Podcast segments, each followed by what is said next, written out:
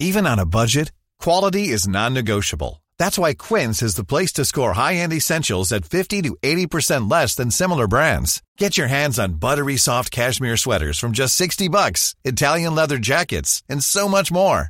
And the best part about Quince, they exclusively partner with factories committed to safe, ethical, and responsible manufacturing. Elevate your style without the elevated price tag with Quince. Go to quince.com slash upgrade for free shipping and 365-day returns. A igreja será resgatada da terra, antes que venha a grande tribulação? Apocalipse capítulo 4. Comentário de Emaro Persona.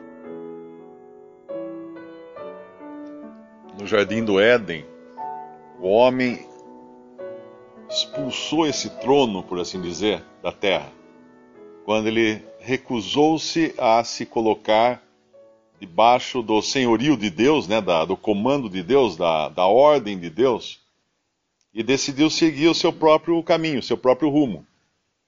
E nesses seis mil anos, desde então, uh, o que acontece na Terra é o homem. É o homem entronizado. Tendo conhecimento de Deus, não deram graças, não reconheceram né, como Deus, nem deram graças a Ele, mas transformaram a imagem de Deus em imagem de homem, e de animais, e de aves, e de répteis, etc., mas imagem de homem. O homem hoje é senhor na terra, porque ele, ele acha que é, na verdade, ele, ele, que, ele quer ter a, a, as decisões, a palavra final, ele julga, ele decide, ele executa, e ele cada vez mais uh, quer manter Deus longe de si. Nós vemos, às vezes, com horror o que acontece nesse mundo e perguntamos, mas por que, que Deus permite essas coisas? Ora, o homem quis assim, decidiu que queria ser senhor da, aqui da terra da sua maneira, desde o Jardim do Éden. Mesmo quando Deus, na sua, na sua misericórdia, ele, ele escolheu um povo aqui, que foi Israel, para que esse povo fosse um balão de ensaio, vamos dizer assim, da humanidade toda, deu leis a esse povo, deu oráculos a esse povo, esse povo falhou horrivelmente também, mas ali Deus também deu, deu muitas figuras de coisas celestiais. Havia um trono também na terra. Mas esse trono, no reino de Salomão, por exemplo, que foi o reino que mais, uh, mais uh, representa Cristo no seu reino futuro, no milênio, Salomão subia ao seu trono por seis degraus, não por sete. Porque ainda assim era um trono de homem. O número seis nos fala de, um, de homem na sua imperfeição, não chega a sete, e ali era o trono de Salomão. E ele não era para ser jamais uh, idolatrado como rei, porque ele era apenas uma figura, mas uma figura ainda assim fraca e falha uh, do rei dos reis, do rei de reis, que é Cristo. Então, quando nós vemos uh, o estado do mundo hoje, é o que é isso? É, é, a exclusão de Deus e da direção de Deus e do juízo de Deus, do julgamento de Deus e de Deus como Senhor absoluto sobre todas as coisas. Agora, aqui, nós vemos o trono no céu, ele fala, sobe aqui, uh, versículo 2: E eis que um trono estava posto no céu. Isso significa o quê? Que esse trono nunca deixou de existir. Que esse trono nunca deixou de, de executar os seus juízos, inclusive sobre a terra, mas dentro daquilo que Deus determinou no, no, tempo, no tempo da graça, como o irmão falou aqui, uh, em que nós vivemos hoje. Mas Deus ainda está no comando de tudo. Por trás de tudo que o homem faz e desfaz, Deus está no, no comando, está no poder. O, o trono continua firme, mas está no céu, não está na terra. Quando nós vemos coisas que acontecem no céu e Deus quer revelar isso para a terra, ele mostra os céus abertos. Isso aconteceu lá em, no batismo do Senhor Jesus. Os céus se abriram, uma voz disse: Eis o meu filho amado, em quem me comprazo. Isso aconteceu na, naquele momento do apedrejamento de Estevão, quando ele, ele conta o que ele estava vendo. Ele falou: Veja o céu é aberto e o filho do homem em pé, à destra do, da majestade do trono. Uh, é o céu aberto manifesta para os homens aquilo que está nos céus. Agora, quando nós vemos uma porta, aí a coisa muda, porque uma porta ela é uma, algo que é uma relação íntima, de intimidade, uh, para apenas algumas pessoas. Quando o Senhor fala para a igreja de, de Filadélfia, eis que pus uma porta aberta, ninguém a pode fechar. Ele, o Senhor, tinha colocado essa porta e era uma coisa exclusiva. Não era, não era uma coisa aberta para todos e para tudo e para todos, não.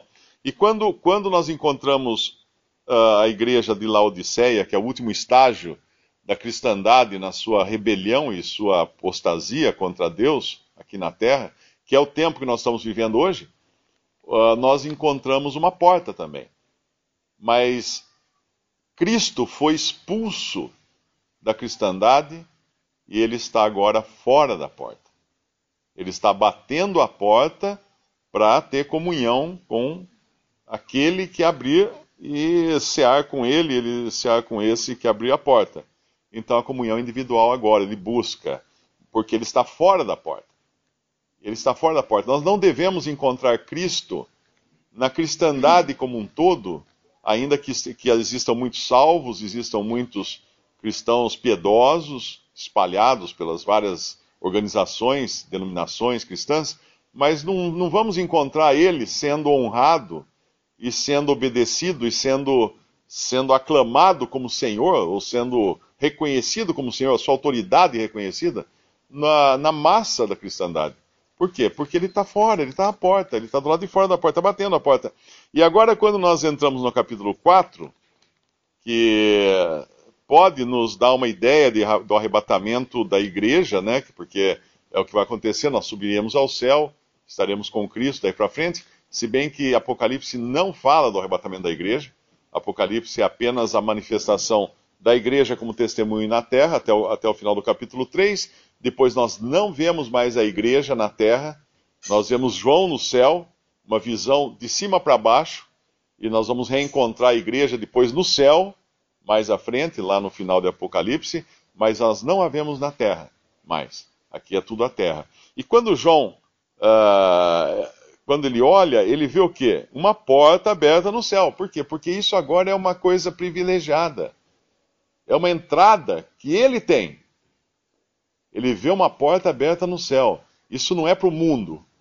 Isso não é para a cristandade professa ou para as organizações. Não, é para aquele que abriu a porta no, no, no capítulo 3, uh, eh, que ouviu, estou à porta e bato. Esse agora também, João vê a porta aberta no céu ele pode entrar, uh, ele pode subir, né? Porque ele ouve uma voz que fala: sobe aqui, mostrar-te-ei as coisas que depois destas, de acordo com a divisão que o irmão já explicou, uh, devem acontecer. E aí então que ele vai e vai ter uma visão agora, primeiro do céu. É importante entender isso.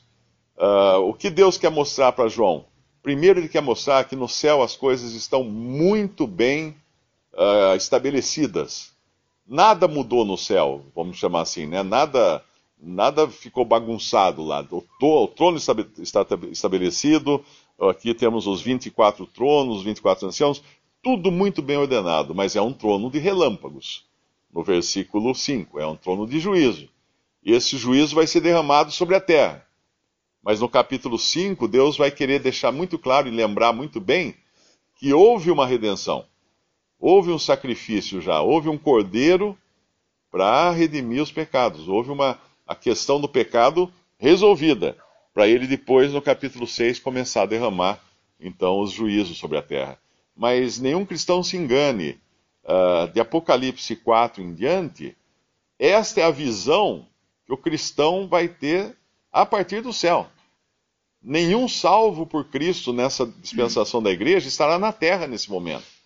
Na terra ficarão os gentios, alguns dos quais irão ser aquelas ovelhas que vão, uh, que vão receber os pequeninos irmãos do Senhor. Outro grupo de pessoas serão os judeus, e dentre esses judeus, os pequeninos irmãos, que serão aqueles que vão se converter em tempos de grande, de grande dificuldade, de muita tribulação. Uh, haverá também os judeus apóstatas que não irão se converter, e, de uma forma geral, todos os que rejeitarem e que maltratarem os pequeninos irmãos, que são o remanescente de judeus fiéis, que vai se levantar após o arrebatamento da igreja, esses serão os bodes de, de Mateus 25, que serão julgados com a morte, antes de Cristo uh, dar entrada nas ovelhas e nos pequenos irmãos uh, para o seu reino. Então, a, a, não se engane o cristão que achar que vai passar na terra, de jeito nenhum. Uh, eu te livrarei da hora, no versículo 10 do capítulo 3, como guardaste a palavra da minha paciência, também eu te guardarei da hora da tentação. Ele não fala que guardarei apenas da tentação, ou apenas da tribulação, ou da provação, mas da hora, do tempo. Que tempo é esse? Esse tempo que virá depois do arrebatamento da igreja. Eu gosto da frase que diz: a obra do evangelho não é a missão do Evangelho não é uma missão de melhoria do mundo, mas é uma missão de resgate. Como se a gente imaginasse lá um daqueles países em guerra agora, e aquele tiroteio, gente morrendo, aquela confusão, aí vê um helicóptero chegando, uh, seria insano alguém dizer, olha, esse helicóptero está trazendo a solução para essa guerra. Não, ele está vindo para resgatar as pessoas daqui, tirar e levar embora, porque aqui não tem mais jeito. Esse é o Evangelho, a missão do Evangelho no mundo.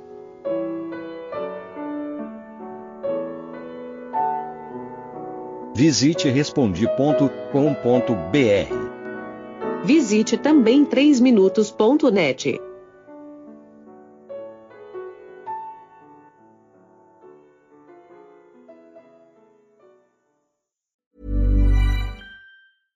Mom deserves the best, and there's no better place to shop for Mother's Day than Whole Foods Market. They're your destination for unbeatable savings, from premium gifts to show-stopping flowers and irresistible desserts. Start by saving 33% with Prime on all body care and candles. Then get a 15-stem bunch of tulips for just $9.99 each with Prime. Round out Mom's menu with festive rosé, irresistible berry chantilly cake, and more special treats. Come celebrate Mother's Day at Whole Foods Market.